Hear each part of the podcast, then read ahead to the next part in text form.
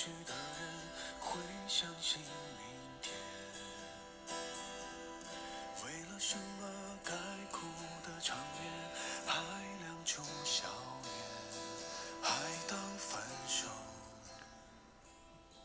各位一言既出的听众啊，大家好，好久没见面了啊！整个这个长假，不知道你玩的怎么样？但是如果你是一个关心中国足球的球迷啊，我相信今天大家的心情都比较复杂。呃，我们又经历了一场比较让人难堪的失败。为什么这么说啊？我待会儿会跟各位展开。呃，但是不管怎么说，现在的形势啊，对中国队在十二强赛里面确实不是非常有利。呃，我昨天晚上很多球迷呢，包括之前听过我们节目的一些朋友也跟我在聊天，一边看球一边在聊。呃，关于这场比赛，我们的疑问太多了，很多疑问，包括教练，包括队员的状态，包括这个对手。赛后，当时有有一个朋友给我发了个短信，说那个呃，你那个当时一个著名的论断啊，就是十二强赛的赛制就是那么，就是你不太容易死的。就是你，你不管你怎么样，你你不是那么容易失去出现希望的。但是我们要这么说啊，昨天晚上其实这句话是被叙利亚队很好的一个证明了。他们你看，本来大家觉得最不看好的十二强赛里面国际排名最靠后的一个球队，现在三场比赛完了，呃，他输了一场，他平了一场，他赢了一场，你看他每场都在进步。而且他现在现在四分，你知道吧？他虽然说四分呢，但是你看啊，他现在至少他现在看到了第三名的希望，所以叙利亚队倒是非常好的证明了我们说的这种十二强赛这种强弱之间的没有没有什么不可能的这种感觉。但是中国队的问题，你很多人说的似曾相识嘛。昨天晚上中国队输了以后，很多段子又来了，各种关于中国队第一场那个。呃，第一场比赛是怎么样的？第二场比赛是怎么样？第三场是怎么样的？嗯，反正我说一下我的看法啊，跟大家交流一下观感。其实我相是，呃，我今天一个公众号里面我也写了一篇文章，大家如果有兴趣的话，可以去关心一下。只要在那个微信公众号里搜这个呃我的名字季宇阳就可以了，就能看到这篇文章。呃，这篇文章其中我提到了，我先提了个题外话啊，但是我我觉得大家熟悉我的听众都知道，我提的所谓题外话，从来都不是题外话。我只是想发散各位的思维。因为前段时间呢，我正好去了一次那个上海迪士尼，因为之前正好看了那个咱们中国的一位富豪嘛，对迪士尼的很多各种不屑嘛，说怎么怎么样，怎么怎么迪士尼怎么，他就以前那些东西没有创新的什么的。哎，我特意去看了一次迪士尼。我就想一个问题啊，迪士尼我们去过的人都知道，他在他最后一个环节，就是大家最喜欢的一天的结束，就是他每天晚上八点多那个叫奇幻叫奇幻灯光秀，好像是类似这样的名字啊。它就是那个呃啊对，叫夜光幻灯幻影秀啊，它就是有那种声光电，同时加上烟花，在那个城堡上作为一个荧幕来一个头来一个体现。其中我那天看的时候有有那个什么，它各种时代的它的动画片的经典的形象一个集中展示。你说它没有创新，它怎么没有创新啊？而且我说了，现在的小朋友，我们当时喜欢米老鼠、唐老鸭，现在的小朋友人家喜欢那个，人家有冰雪奇缘啊，人家喜欢艾莎呀，他们长大了就是他们一样是童年时代受迪士尼不断的影响，我相信他不断的也会有新的这种形象出来，对不对？然后会征服一代一代的人。关键我在想一个问题是什么？我在想，如果这个乐园交给中国的土豪，在这个环节，他在这个城堡上，他会放什么？放什么？他会放什么画面？放什么？放那个葫芦什么葫芦娃，还是放孙悟空？孙悟空这个咱们老祖宗留给中国人的 IP，已经被我们快玩玩坏掉了，你说对吧？我们有这些东西吗？我们其实没有，这就说明什么呢？我们，我我我想说明什么？就是我们中国现在是一个真的非常浮躁，但是有自我感觉非常好的一个时代，对吧？其实到底怎么样的？我们现在不是经常号称，我们昨天很多球输了以后，很多人就说给我发微信说，说你看看我们中国贵为全世界第二大经济体，怎么能输给一个难民球队呢？我我我想说的什么呢？全世界第二大经济体的确是如此，但是问题你这个是怎么来的呢？对吧？你到底怎么来的呢？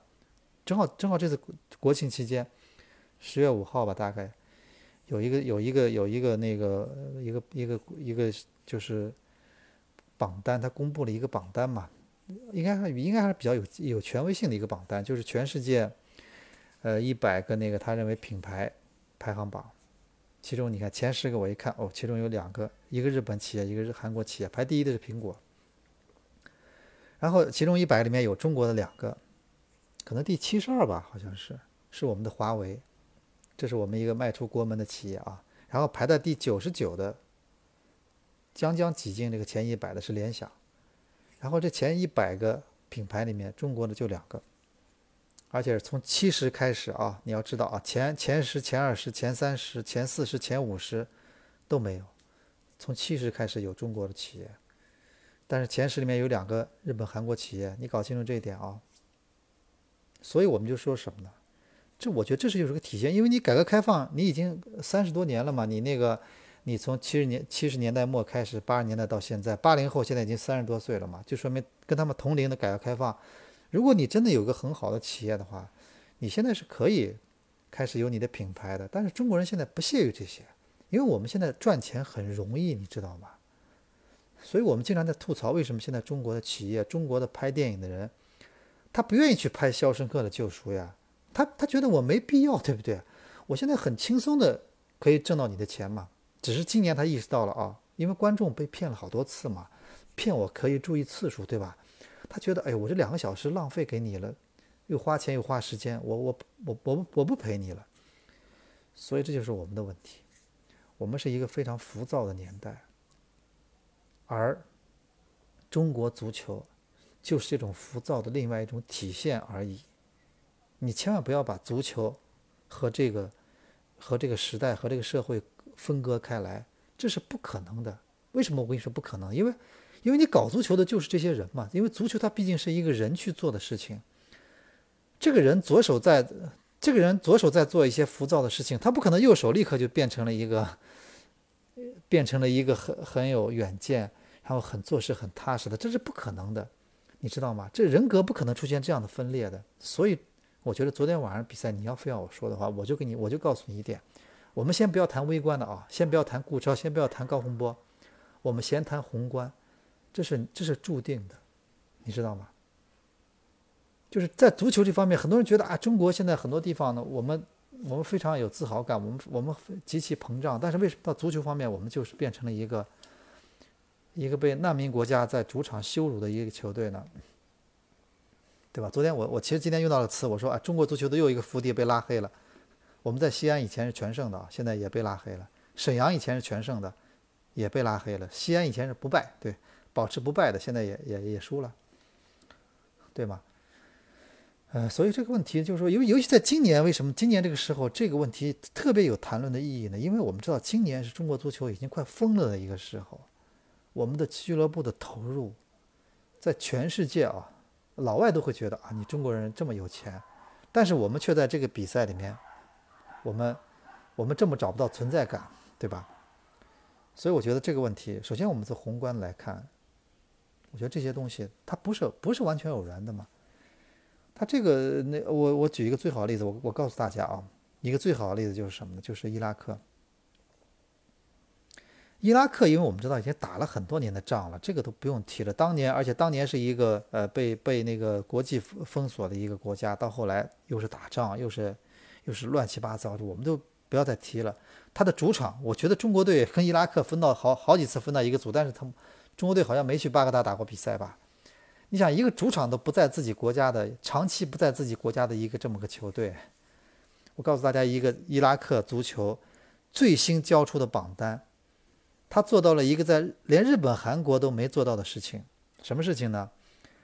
呃，我们知道，就就就在十月初吧，呃，有一个亚洲的 U 十六的一个一个锦标赛在印度结束，这个比赛里面啊，伊拉克再次拿到了冠军，他成为了亚洲唯一一个拿过所有年龄段的亚亚足联的这种比赛的一个冠军的球队。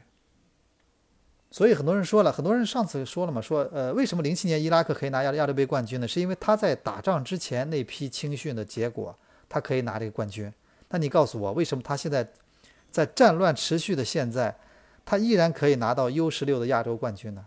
你告诉我为什么？而且我特意查了，我特意我特意在今今天我的公众号里也提到这件事情了，大家注意去查啊，大家注意注意看，伊拉克呢，他在打仗之后啊，你看啊，我给我给大家统计一下。他的二，他在二零一一三年拿过 U 二十二亚洲杯的冠军，然后他七五年、七七年、七八年、八八年、两千年拿过五次亚洲 U 十九的冠军，而且你注意看啊，二零一四年他拿过亚洲 U 十四的冠军，你知道吗？而且二零一六年他又拿过亚洲，就我我刚说的 U 十六的冠军，然后零七年的这个亚洲杯的冠军，成年组的冠军，所以你知道吗？这个跟这个没有关系的，足球在没有你想那么难，对吧？中国人为什么觉得啊，怎么都我我花了这么多钱，怎么还是呃什么什么都到了国家队层面没有收获呢？我告诉你，因为你完全走错了，这是最重要的原因。伊拉克这么一个国家，他现在可以依然保证自己的青训，可以不断的在出人，在拿亚洲的这种冠军，说明什么呢？其实说明足球没那么难，就只要你踏踏实实的去。按照规律去做，加上你有些有天赋的球员，那么你很可能你的足球就是水平就不会轻易下去的，对不对？所以我们现在我们谈我们我们就谈顾超，我们昨天晚上所有人都在谈顾超啊，说那个球如果你不如果你不出击怎么样？我告诉你啊，昨天呃我不知道大家是不是有关心这个韩国队呃那卡塔尔的比赛，韩国队上半场先进一个球在主场啊，不是在可能在主场。然后他们的孙兴民就是上轮在在英超里面表现特别抢眼的孙兴民也回来了，韩国队非常重视。韩国队上半场是一比零领先，但是在上半场剩余的时间内，他被对对手卡塔尔队实现了逆转啊！你不要搞错，我看了一个点球加上一个一个射门，二比一，二比一的比分保持到了中场中场的那个呃呃中场休息。你想想看，韩国队压力多大？主场。先一比零，然后被人打成一比二，最后结果多少？下半场韩国队完成了大逆转，三比二把比赛又打回来了。所以说你不要你不要再抱怨什么，而且韩国队好像还有红牌，队员被红牌罚下。这放到中国队，这洪正好这个红牌的队员一不这什么造点球的是吧？我我我我忘了，他又要变成罪人了。你看你都是你，你看你这个失误，但是韩国队他因为实力最终是决定比赛结果的最重要因素，他还是可以做到。后面丢两个，前面把他打回来，变成三比二，拿下这场三分，你知道吗？啊，那是你顾超是出现失误了，而且我看了，顾超出现失误的时间是第五十五分钟，还有四十分钟给你打回比赛，你打回来了吗？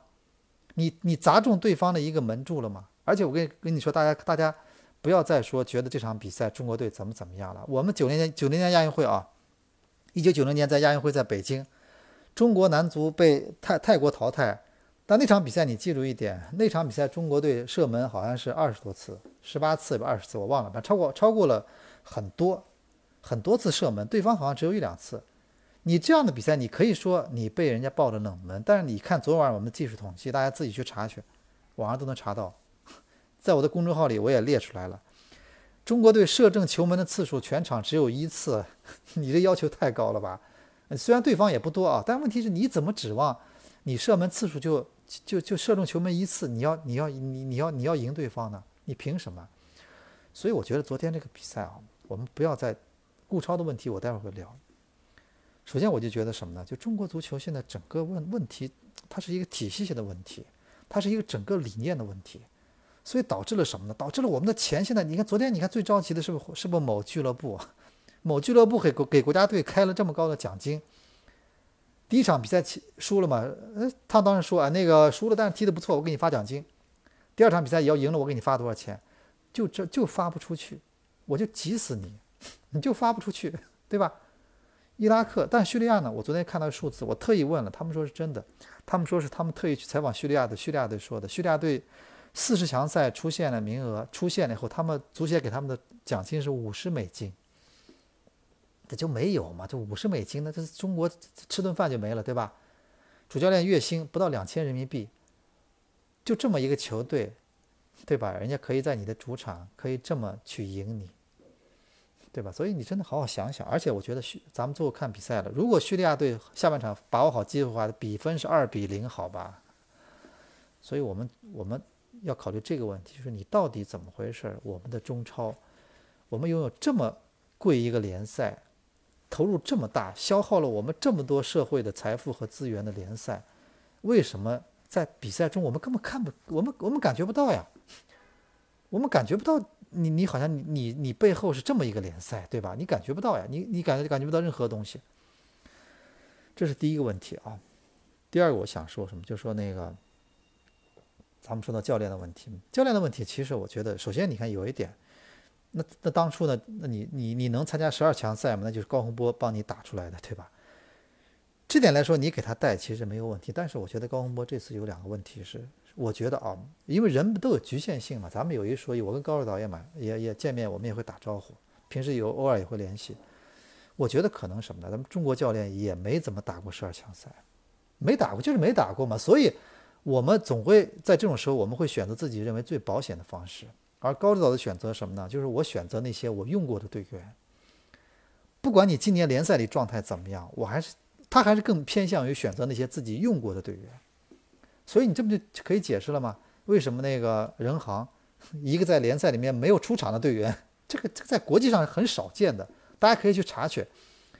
一个队员在联赛里面，他他半年他没出场的队员，他现在可以在国在十二强赛里面打首发，你知道吧？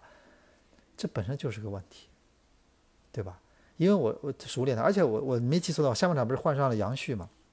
其实你注意看，杨旭好像在山东鲁能，现在也不怎么能踢上的。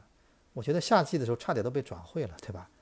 这场比赛下半场还还是被换上了，你说对不对？包括张玉宁，我们再怎么说张玉宁好或者不好，毕竟在现在荷荷兰联赛里面上一轮好像是好像他是没踢的，他也不是一个联赛里面的一个。目前联赛里面一个保证稳定出场的球员，你说对不对？所以我觉得这个这个就是，所以为什么我们在会纳闷儿啊？联赛里面这些这为什么没有一个延续性呢？很简单，因为我们用的不是联赛里现在发挥最好的球员，你说对吧？然后说到顾超，呃，其实高指导赛后的解释嘛，说国家队反正这几个老门将、新门将他都没打过十二强赛，对吧？但这是一个这这是一这确实没错，但是问题什么呢？在国家队。出场次数这方面，我觉得顾超的差距的确是太大。这个其实是一个显而易显而易见的问题，你知道吗？就虽然说联赛里面你面对邓巴巴也好，你面对你面对世界最好的外援也好，这个跟你国家队比赛是不一样的，对吧？首先一点就是他毕竟在国际大赛的经验，他肯定不如王大雷，他不如咱们说的杨志，都不如，对吧？而且还有一点很致命，什么？大家要记住一点。昨天我注意看比赛了啊，他跟后卫队员之间这个默契没有配合，他跟其他后卫之间不可能。你想怎么可能有配合呢？他们虽然说我们说那个呃，顾超跟张琳芃跟那个姜姜志鹏是在当年东亚时候队友，但是过去多少年了，这个他们都一个在富力，一个在恒大，一个在苏宁，他们后来就没在一起踢踢球过，你知道吧？这种默契已经很脆弱了。对吧？然后当时姜志鹏好像跟他撞在一起了嘛，对吧？而且很多很多一系列东西，你比如说我们我们其实，所以很多东西就是这样。你顾超的性格在在苏宁，我记忆中他不是那种特别爱出击的守门员，但是他自己赛后也说了嘛，说因为觉觉得这场比赛肯定会是一场中国队压着对方打的比赛，所以肯定无形中就会要求你，你要活动范围大一点，你否则你跟后卫之间距离太远，对吧？一被人打一个反击，你就没有空间了。但是你知道吗？这个有时候没有那么一定的，所以那个球你也是我我其实赛后啊，我大家可以去看我的公众号，我特意因为那个因为他们可能版权的问题嘛，因为腾讯上没有这个视频，我特意去把嗯把这个比赛重新看了一遍，我截的这个画面大家可以看一下，就是当时这个我说的这个失球，这个失球是一连串的失误啊，顾超只是最后一环。首先你注意看这个球，中国队好像是张琳鹏也是往前传的时候传给对方了。首先，这个传球失误，然后对方当时呢，中国队当时三个队员过来围这个球员，边路这个球员，这个球员当时你看他当时拿他不乱的，你三个人来围我，在你包围圈最后合拢的一瞬间，我把这球传出去了，传给他们的队长。然后你注意看啊，一般的咱们踢过球的都知道，这个队长如果拿了球直接往前开一大脚，一般前锋是因为前锋这时候还没有开始跑位嘛，你你开个大脚过去，那那前锋就抢个点，抢不到结束了，然后这个就浪费了。但是你要这个这个队长呢，他没有立刻出球，他拿球开始往前带，从自己的本方的半场带过中线，带到了中国队的半场。这个带球很重要啊，这个带球的目的是什么呢？让对让自己的前锋开始跑位了。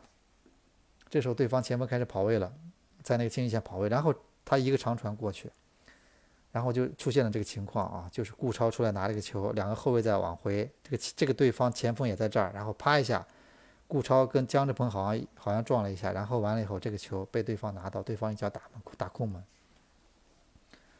首先这个配合，第二个什么？你也种可能性嘛，就是这个这个长传过去，那有可能就是一对一嘛。如果顾超不出来的话，可能也是一对一嘛。对不对？一对一，那你说守门员守门员总会很怕一对一下，他希望他希望处理这个球，对吧？所以现在不要再讨论这个问题了。你下场你怎么办？你让他踢不踢？你下场你要么用杨志也可以，但是这顾超就废了，你以后别再用他了，对吧？我觉得这个第一场半路上去已经被惊吓的不错了，第二场你看又又又又当了次当了回罪人。但是我还是那句话，我说今天早上凌晨我们都看欧欧锦呃那个世界杯预选赛欧洲区预赛，那个布冯不也出出击了，然后被被被那个被一脚扑空，然后被西西班牙打了一个球嘛？但是最终不是一比一嘛？那不是也就这样了嘛，对吧？所以我就觉得什么呢？就是你关键看你造成的结果，你不能全盯着这个顾超，那毕竟曾诚上场是受伤了，对吧？哎，所以我觉得这个我们。不要全部谈这个局部，反正每场比赛前呢，这个每场比赛完了这种总结，我为什么这么跟你说？你要这么总结的话，说高洪波怎么怎么样的？我跟你说，我一直觉得，那么韩国队到从八六年到现在世界杯，他换了多少次主教练？你就算吧，他换了多少次？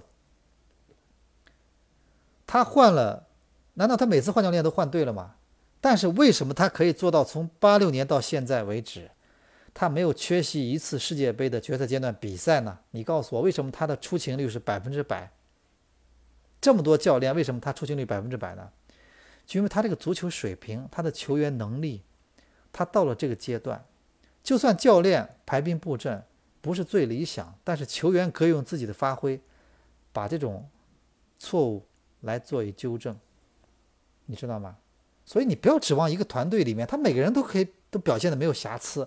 他一定是会有人，呃，这个有问题的。但是别人的任务什么呢？要把这个瑕疵要补上，然后，然后最终让我们球队还是往前进的。你要知道有一点啊，十二强赛的比赛，足球比赛一场比赛的时间是九十分钟。它意味着意味着什么呢？意味着你他给你时间去，去体现你的实力。比如你三分钟、四分钟你丢了球，他给你七八十分钟去去凭借你的实力去把比赛打回来。我跟一个教练以前聊过嘛，他告诉我说，足球就是这样。为什么他比较看重这场比赛我们下底多少次，射门多少次？因为足球比赛就是要用不断的用去数据，然后来实现一种概率的一种一种一种最终的结果，对吧？你中国队昨天如果射门，你射中球门是一次，如果你射中球门是十次呢，你还会是零比一吗？你不一定了吧？所以还是这样的，就是还是说白了，就是你实力不到，你教练你你能用的不也是这些队员吗？你说对吧？所以我觉得我们只是给了我们很多遐想啊。那我觉得高洪波的选择是在这种最关键的比赛、最需要拿三分的比赛里面，他选择用自己最相信的球员。那那每个教练都有自己选择嘛，对吧？因为毕竟上次我们十强、十二强赛是他带进去的，对吧？当时没有人敢换教练，所以现在也就不要谈这件事情了，对不对？啊，所以我觉得我还是刚那句话嘛，韩国这么多年，八零八六年至今三十年，是吧？我我这个没算错吧？对，三十年，他缺过一次世界杯吗？那么多教练，他缺过一次吗？没缺过吧？就说明你还是实力不到，实力不到，所以你总是你总是希望教练也好，前锋，你每个人都要是超水平发挥，你每个人都要来神来之笔，这怎么可能呢？一定会有人犯错误嘛？但是有的人任务就是要去弥补错误嘛，对不对？啊，所以我觉得这个咱们首先教练的问题，我我不想多谈，我想谈的还是现在我们这个中国足球完全跑偏这条路。他跟我们，我为什么开头会提到这种品牌前一百个世界的名牌？为什么中国企业，你所谓的第二大经济体为什么只有两个？你想过这个问题没有？因为现在没有人去很踏实的做事情，你知道吗？但是足球是恰恰是一个非常需要有人去打基础的事情。足球它是没有任何捷径给你走的，尤其中国现在你又不可能什么，你看你又不可能什么那个规划球员，对吧？我们这条路走不通的，所以你只能去踏踏实实做事情。而如果我们，我我跟你这么说，如果我们现在拿出我们是我们是一线队烧钱那种疯狂的劲儿。我们去烧青少年，我可以告诉大家，如果十年前我们开始烧的话，不要十年前，我们两千，我们如果二零一零年一零年开始烧的话，我们可能现在也也就有成果了，对不对？比如你现在中超里面，你你，我觉得你你只要是能对青少年足球有帮助的，我觉得你你现在就算是再疯狂，我都不认为你你做错什么事情。你比如说，我就干脆了，你俱乐部你一个首发阵容，你必须有三个二十三岁以下球员，中国球员，你看会怎么样？对不对？你别现在小看中国队，中国队现在年龄结构在亚洲已经算偏老的了。我我们注意看啊，我们现在很多队里面，人家这次不是很多人在还在说嘛，说叙利亚队派来的就跟跟他年初三比一战胜中国国奥队那个阵容很像。当时很多人说啊，那是不是他当时他觉得我这个当时战胜了国奥队，我可以战胜你国家队？很多当时中国媒体还在说呢，说叙利亚队怎么这么呃怎么这么天真，觉得好像国奥队中国国奥队就是国家队。但是你别忘了，人家现在还确实就用当时那些所谓的国奥班底，人家赢了你的国家队，对不对？人家以所谓的以小打大是吧？人家年龄比你小，但人家经验未必比你差，对不对？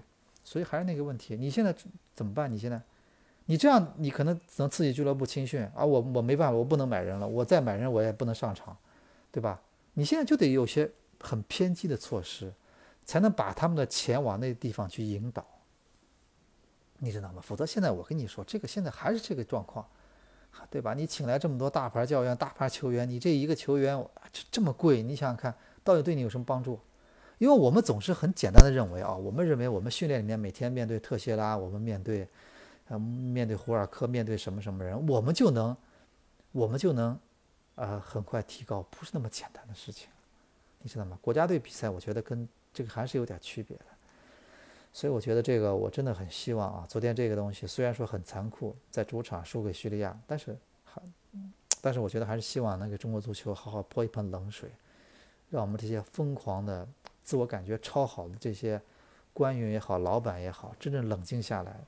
你要真的想为中国足球做事情啊，其实不难的，你就打基础，对不对？你就做一些可能现在没有效果，但是十年后、二十年后可能会造福子孙的事情。这是我们需要你做的事情，对吧？你不要再，你不要再再烧钱了。我觉得现在这种情况，你不觉得烧钱还很可笑吗？中国国家队，我真的觉得我们运气，我们那你你总不能说我们运气差吧？我们连续两届外围赛，我们都遇到了一支难民球队。全世界难民球队不多的啊，就是没有自己主场、不在自己国家的球队不多的。你上次遇到了伊拉克，大家还记得结果怎么样吗？我们被人双杀，在深圳被人赢一场，在在客场又被人赢一场。卡马乔的国家队，对吧？没错吧？这次你看又是叙利亚，你人家在客场都赢你了，你你人家回到吉隆坡不知道怎么样了。虽然吉隆坡也不是他主场，对吧？所以我觉得什么呢？就是我们真的要去去想这个问题了，不要再很在天天在在很自我膨胀的去再再再这么再这么搞了，这么搞没用的，这条路是错的，你知道吗？已经被证明是错的，不对的。我已经举了刚才伊拉克的例子了，对吧？这么一个现在国家现在。青训照样现在在给他们在产生的冠军，不断的在在在给给他们输血，对吧？你现在中国足球还有一有后辈吗？你现在你现在是出就出来个张玉宁，算是一个新人，但问题他们他是他爸把他弄出来的，好吧？他不是我们这个体系的一个产品，好不好？你不要搞错啊！他是他爸了，用自己的一己之力把他弄出来的一个产品，他不是我们中国的青训体系的一个产品，好吗？所以我认为这个问题啊，比这场比赛纠结于这些临场排兵布阵，我觉得更更实际一些。这是我们要要去面对的一个话题。所以我觉得，呃，几天后还有一场对乌兹别克斯坦的比赛。反正中国队现在还有一分嘛，因为 理论上还是会有希望，因为十二强赛还有七场比赛。但问题是，你下面比赛怎么打？你那个乌兹别克斯坦那个上轮他好像主场被伊朗也是一比零赢了啊。这场球他。他是有实力的球队，你怎么跟他踢？你要知道，二零零一年十强赛，我们最强那支国家队在客场，好像我记得最后一轮，当然我们已经出现了，我们是输给了乌兹别克。这次你怎么踢？这是一个最核心的问题，还是这个球球员？因为青训最终的结果就是产生球员，而球员最终会在国家队的阵容上得到一种体现。当年少你少体校时代，你再怎么不济，你还可以贡献出郝海东、范志毅这样的球员，你现在有吗？对吧？你昨天你看前锋线，很多人看球的时候，很多专业教练就给我发短信说没有套路，就看他不知道不知道在干什么，你知道吧？就是说，比如说你你比如很多俱乐部队，你知道有套路，对不对？你你某个俱乐部，你左边有一传一扣，两个人配合或者你你说国家队昨天有套路吗？你能看出什么套路吗？对吧？他们后来说了，你你既然你这样了，你不如后来把杜威换上去，对吧？杜威至少有头球，但你可以常常冲吊，你砸一砸，没准能还能砸出个奇迹。你当时你这种情况，你让吴磊去争这个头球，我当时觉得你让他上去干什么，对吧？所以我觉得这个比赛啊，我们那个，而且我觉得赛前我们以后再不要这样搞了。昨天这个赛前，你回忆我们当时那个海报，哎呀，什么要赢，还有我们各种媒体的各种渲染，这个比赛啊渲染的真的是你，你说你你说你又不说十强赛最后一场比赛我们赢就出现，那你这样渲染一下。也是有道理的。这场比赛，你你为什么你不就觉得对方哦，哎，觉得比我差，我可以拿你三分吗？这种心理对吧？然后后来你看，你被人砸了场子了吧？你把这个堂会搞得这么大，你我其实比赛前我当时发了条微博，后来在发之前我把它我把它放到草稿箱里了，我没发出去。我就觉得我发了以后别人可能会误解，说你怎么心态不好？当时我就想发一条什么呢？我就说你你搞得这么大的阵势，搞得这么。这么这么场面这么那个，你想过万一输了后怎么收场吗？我当时还没，我还我还我还当时还客气了，我说你想过没有赢你怎么收场吗？结果现在我就觉得你输了你怎么收场？你说对不对？所以我觉得咱们中国啊，咱们中国足球现在真的踏踏实实的做点事儿了，别再这么这么很浮躁的。再把这个社会的很多不良的东西再放到足球上了，足球真的是没有什么捷径的，它真的是需要你，你只要，但是它有个好处什么呢？你只要去认真的搞，像伊拉克这种现在被打烂了的国家，我一样可以包揽亚洲所有年龄段的球队的冠军。这就告诉你，足球只要你认真的搞，你记住这一点啊，认真，这个我觉得是现在中国可能是最难的事情。在这个浮躁的这个年代啊，但是还真的是足球没有什么捷径，我们除了认真，我们别无选择。呃，谢谢各位收听这期的一言既出，咱们下期再见。